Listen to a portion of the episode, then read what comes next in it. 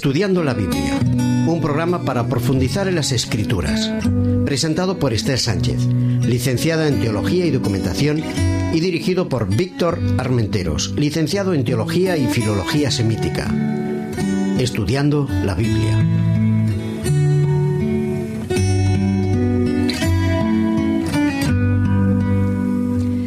Con todos vosotros de nuevo en nuestro programa Juan el Evangelio Amado. En nuestro noveno tema os vamos a hablar acerca de alma consagrada, cruz inminente. Y para ello tenemos como nosotros, como siempre, a Víctor Armenteros. ¿Qué tal? Muy bien, Esther. Me alegra verte. ¿Cómo estamos esta semana? Bien, es un día bonito. Eh, hay ganas de trabajar. Vamos a ver eh, este, un texto muy interesante una proyección muy bonita acerca de cómo Jesús participa en nuestras vidas. Tienes preparado para nosotros algo bueno, ¿no? Esperemos. Muy bien. Vamos a estudiar Juan 11 del 1 al 44. Leyendo la palabra.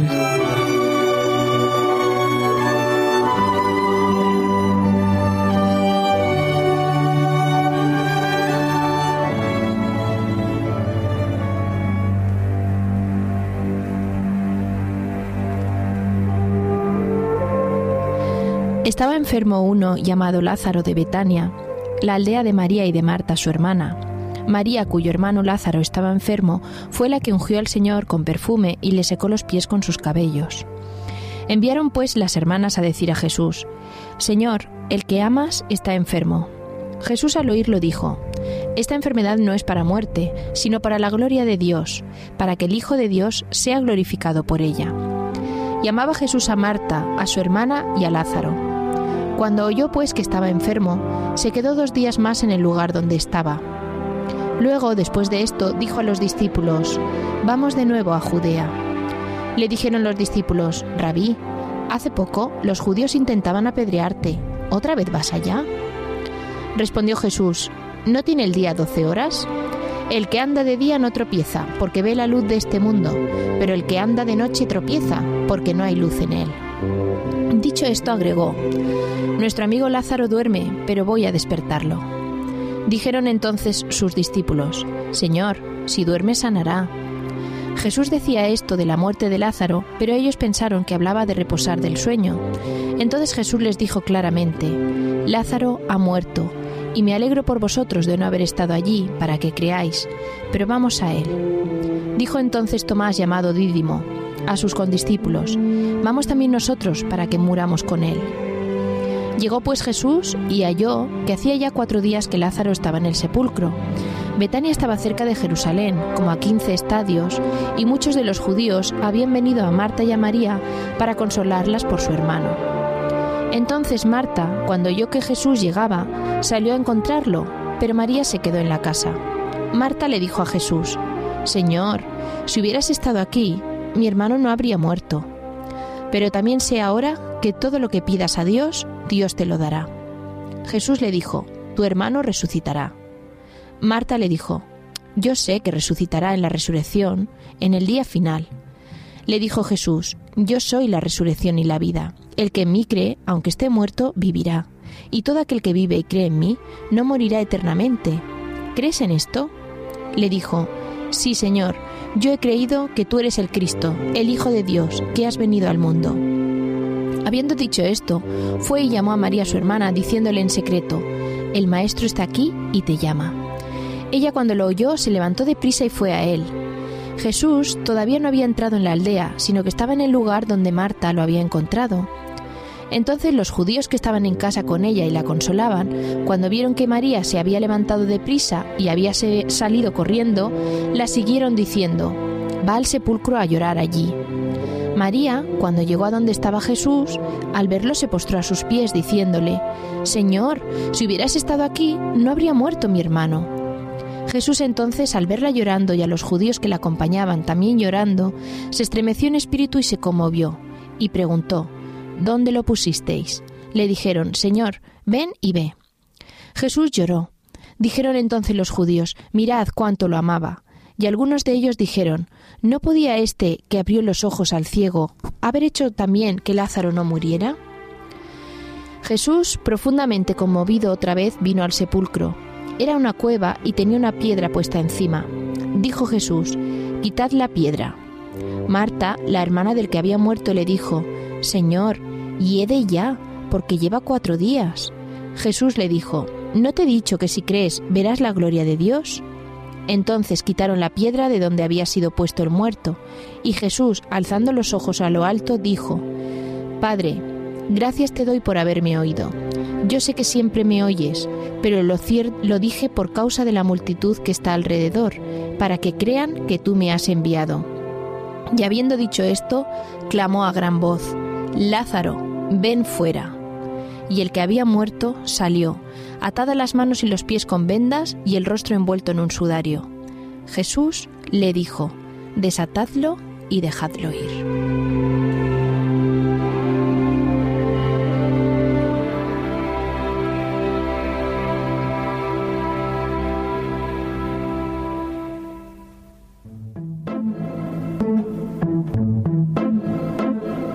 El secreto de las formas.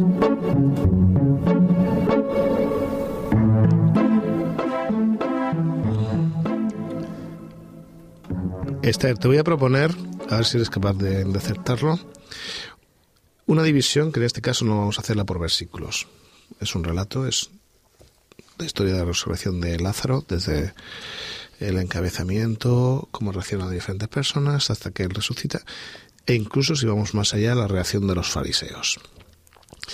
Si yo te dijese, discípulos, Marta, María, Lázaro, y tú tuvieses que ver algún tipo de evolución del texto, ¿hacia dónde crees que va evolucionando?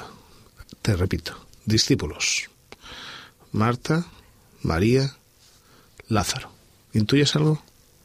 Pues de más incredulidad a más credulidad, ¿no? Bien, bien, esa es la línea. O sea, de, de personas que confían, que están expectantes de Jesús, Pero que no lo ven, muy claro, lo ven ¿no? Mm. más exteriormente. Ah, De hecho, los discípulos todavía no lo entienden. Él dice, voy a Judea y dice, "Pero si han intentado apedrear la última vez. ¿a dónde No, vas, y dice, vámonos con él y muramos todos, ¿no? Bueno, todo así. Tomás, es curioso que Tomás, el mellizo, ¿no? Me, me hubiese gustado haber leído algo en los evangelios de su otro mellizo, ¿no? A ver cómo era y tal. Pero Tomás el mellizo casi siempre va un poco despistado. Es- Este de la visión exterior es curioso. Aquí vamos a ir viendo de una visión exterior a una visión interior. Y si me aprietas, la última etapa de esa visión interior es Dios, es el Padre. O sea, va a acercar a Dios y, pide, mira lo, hace el Padre. Pero es curioso, ¿eh? Vamos, de personajes que una visión exterior. Marta es una buena mujer, diríamos que es una mujer de su casa, pero tiene una visión externa, más externa que María. Y María más externa que Lázaro, a Jesús considera un verdadero amigo, un amigo íntimo. Y Lázaro tiene una visión, o va a tener, el hombre a quien se hace milagro, seguramente más, este- más externa que la que tiene Jesús con su Padre. Es curiosa esta división, ¿eh? no vamos a dar versículos. Prefiero esta vez que pensemos en eso, cómo nos vamos acercando a la profundidad de relación. ¿Vale?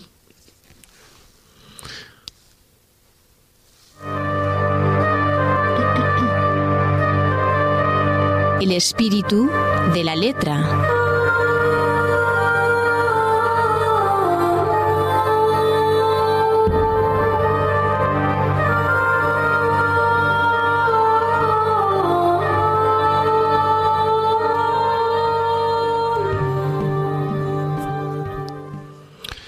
Este texto nos da algunas claves de lectura muy bonitas, muy seguramente uno de los textos climáticos ¿no? más altos, clímax, ¿no? de el Evangelio. Nada más comenzar nos habla acerca de que enferma alguien que es muy amigo de Jesús, Lázaro. Vive en Betania. Betania es una población pequeñita, muy cerca de Jerusalén. De hecho, era un lugar de residencia donde solía haber sacerdotes y levitas que al vivir cerca, ¿eh? En una zona de una urbanización, diríamos, cerca de una gran ciudad, ¿no? Iban a ejercer su servicio de vez en cuando al templo. Es curioso porque este texto comienza con un paréntesis que luego vamos a llegar, ver completado en el capítulo 12. Es como si empieza, lanza una idea, nos hace un anticipo de lo que va a decir a, continuación. Nos dice, estaba enfermo un hombre en Betania, que era aldea donde vivían María y Marta, que eran hermanas. María, cuyo hermano Lázaro estaba enfermo, fue la que ungió al Señor con perfume y le secó los pies con sus cabellos. Esto es un anticipo del capítulo 12. Y es curioso cómo va a adelantar para entender un poco la situación. Además es muy novedoso, Juan por primera vez dice que esa mujer que lavó los pies de Jesús con el perfume es María. Pensemos un poco históricamente. Si Juan es el último de los evangelistas, si estamos hablando ya de final del siglo I, principios del siglo II aproximadamente, posiblemente María ya ha muerto. Y los anteriores evangelistas han tenido pues la nobleza de no mencionar el nombre de aquella mujer que hizo algo que les parecía escandaloso en aquella época. Pero esta mujer ya ha muerto. Juan ya puede decir el nombre de la mujer, María. A ayudar a entender el resto del relato. El relato es muy interesante porque si lo comparamos con otros evangelios, los sinópticos, nos damos cuenta de que Jesús muy poco antes de este milagro había propuesto una de las palabras más complicadas que existe, es la de eh, Lázaro, o Eliezer, ¿no? y el rico de Pulón. Y dice que cuando está en el seno de Abraham, para volver no le creerían, ¿no? Ni siquiera dice que hable el rico, le dice que hable a, sus familiares, y dice, bueno, si es que aunque se volviese no creeríais. Es curioso porque nos encontramos de nuevo con ese Eliezer, el siervo de, de Abraham, que es el nombre griego, es Lázaro. Y es curioso porque va a resucitar y va a suceder con la palabra que había dicho Jesús anticipadamente. Los fariseos no van a creer. ¿De acuerdo? Es una idea muy interesante. Otra idea que llama mucho la atención cuando se produce el milagro es que nos encontramos que todos dicen que lleva cuatro días que ha muerto. ¿Por qué Jesús? Una pregunta se hace. Si se entera que un amigo está enfermo y a punto de morir, ¿por qué Jesús espera? es extraño. ¿Por qué razón él no va enseguida, acude a su amigo y lo resucita? Hay una intención clarísima. En la cultura de aquella época y posteriormente, en que muchos judíos, sobre todo fariseos, creían en que el alma residía cerca del cuerpo de los muertos durante los tres días siguientes a haber muerto.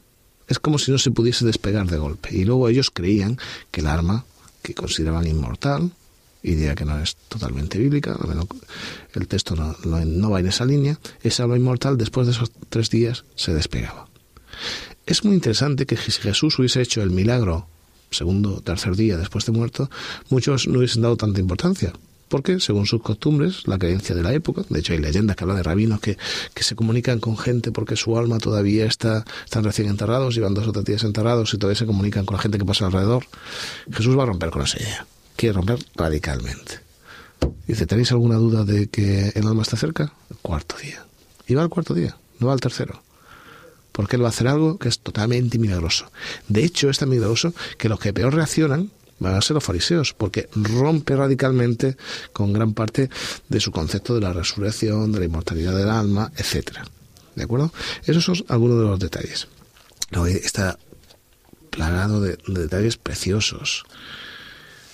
Cuando se acerca Marta y le dice, yo creo que, que resucitará el día de la resurrección de todos al final de los días.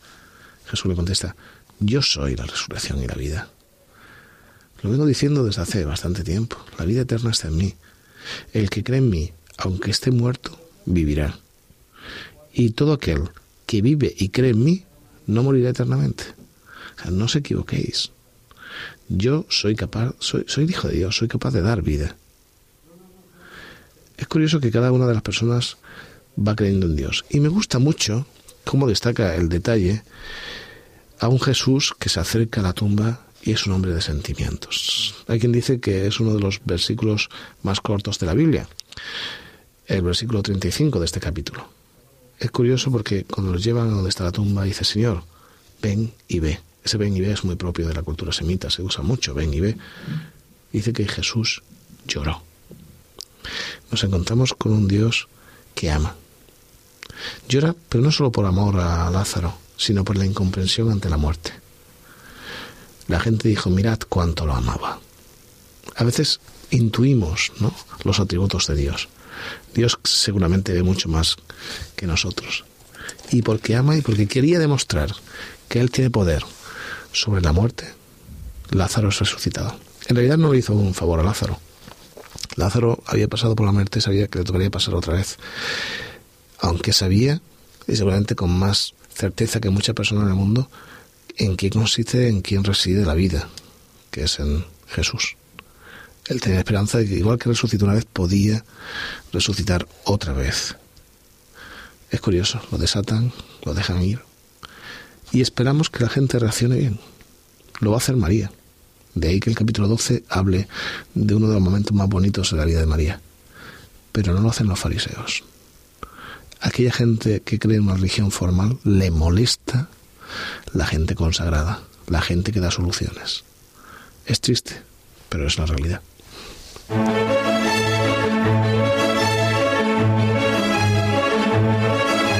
Otras miradas, otras lecturas.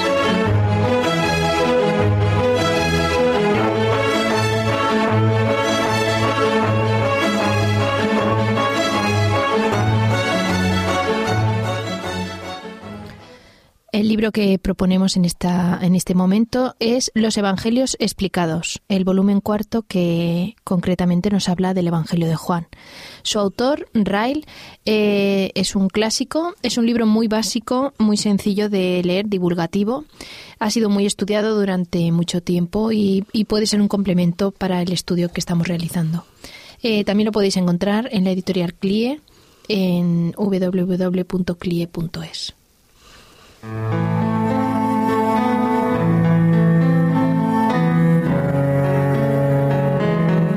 Releyendo la palabra.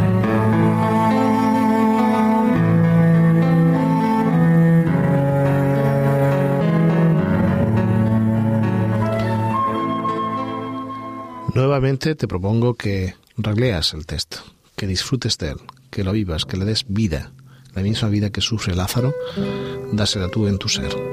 Juan capítulo 11 del 1 al 44.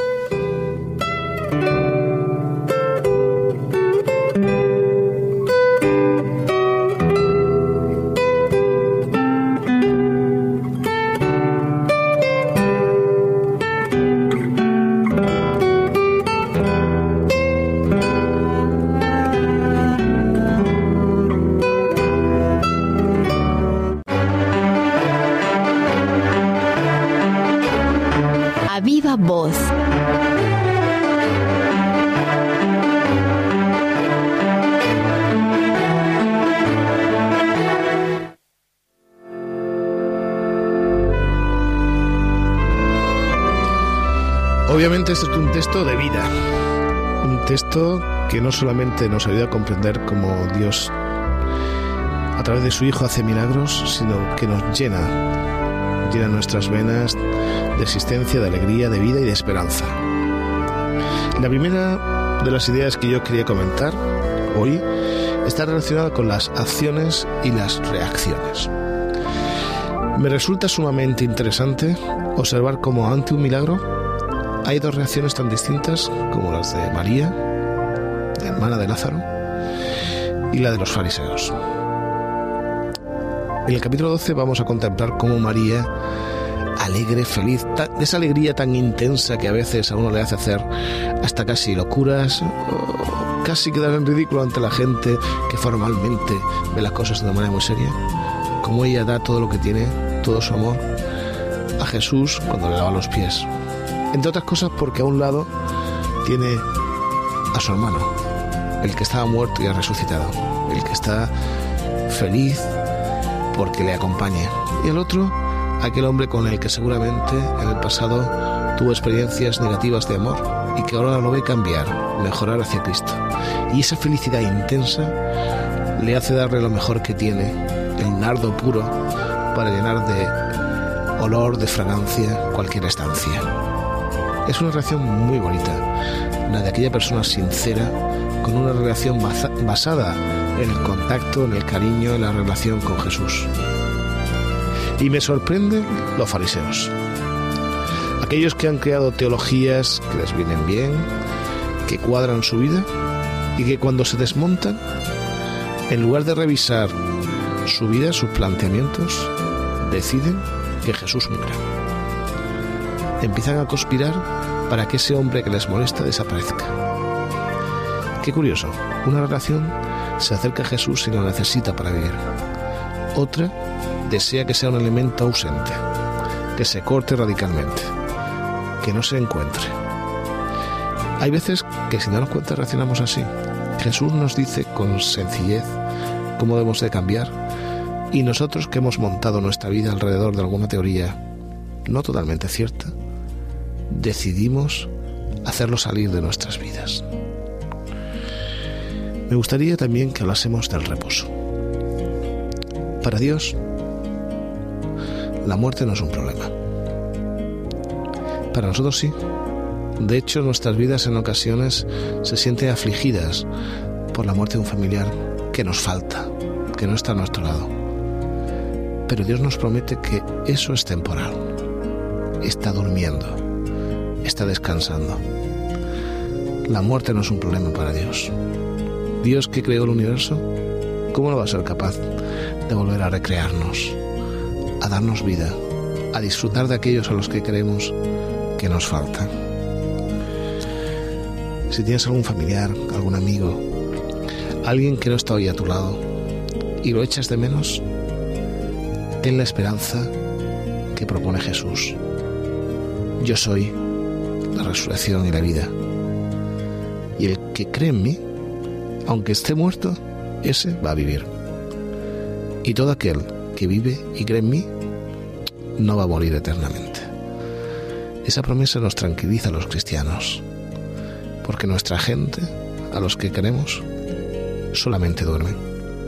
Esperan aquel momento glorioso en que Cristo, Dios, diga, levántate. Quita tus ataduras, la atadura de la muerte, y disfruta de la vida para siempre. El dolor lo tenemos, pero se equilibra, aunque sea un poquito, con la esperanza. ¿Cuál va a ser tu reacción? ¿La de María? ¿Dando olor agradable a la gente que te rodea? ¿O la de los fariseos? Creando ausencias.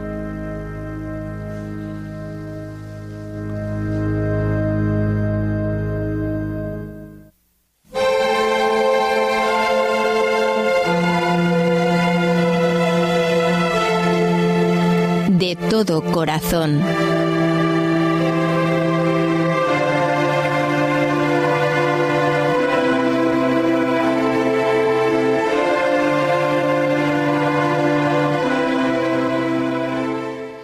Y hasta aquí nuestro programa de hoy. Muchas gracias, Víctor, por tus aportaciones, por tus puntos de vista. A ti, Esther, ha sido un placer. Este es un texto sumamente bonito y además un texto muy práctico para nuestra vida. que nos da Sobre todo que nos da eso, esperanza en aquellos momentos que perdemos un ser querido y sobre todo añoramos, ¿no? Ese, ese contacto físico, el estar a su lado, el, el verlo, ¿no? El compartir con él. Yo quisiera decir que esto no es el agrado de Dios. Dios ha puesto soluciones para que algún día vivamos en un mundo eh, en el que estemos en paz con la gente a la que queremos. Pero es lo que tenemos. Hemos de saber vivir con, con un pie aquí, en este mundo, y el otro con la mentalidad y el espíritu del otro mundo, del venidero. Pero al menos tenemos esa esperanza, la esperanza que un día podemos llegar a volver a ver a nuestros seres queridos en una nueva tierra, en una resurrección. Y para que meditéis en esto, os dejamos con una canción titulada Victoria en la paz.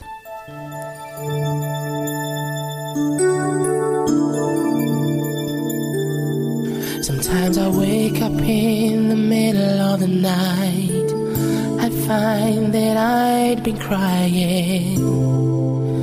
As I reach out for the light. I see black clouds rising in the clear and sunny sky. I hear the crash of thunder, then mothers and children die. Dark skies are burning in the night. I hear the thunders rolling, and I see the lightning strike. North, south, east, and west, the whole world's gone insane. Men try to find the answer, but their search is all in vain. There's no, no,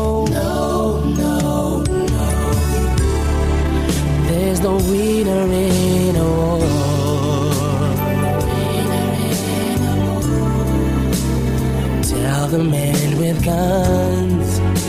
Somebody tell them, please. There's no winner in a war. but there's victory in peace. There's no winner in a war. Tell the man with guns, somebody tell them please. There's no winner in a war.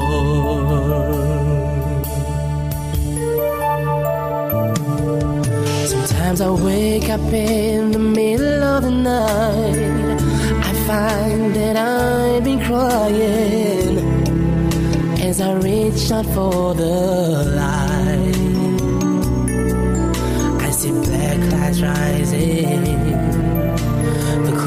Sunny sky. I hear the crash of thunder, then mothers and children die. Then no.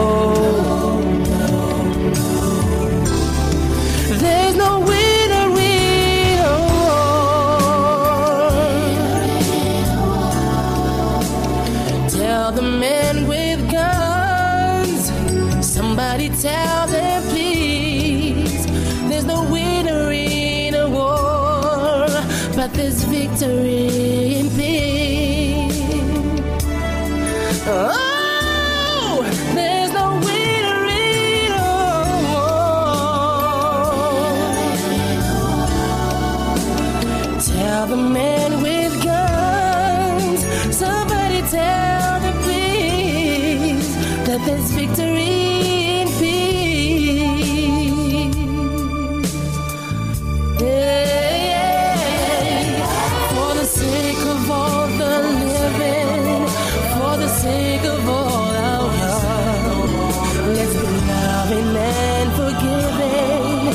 Let's all try to live it.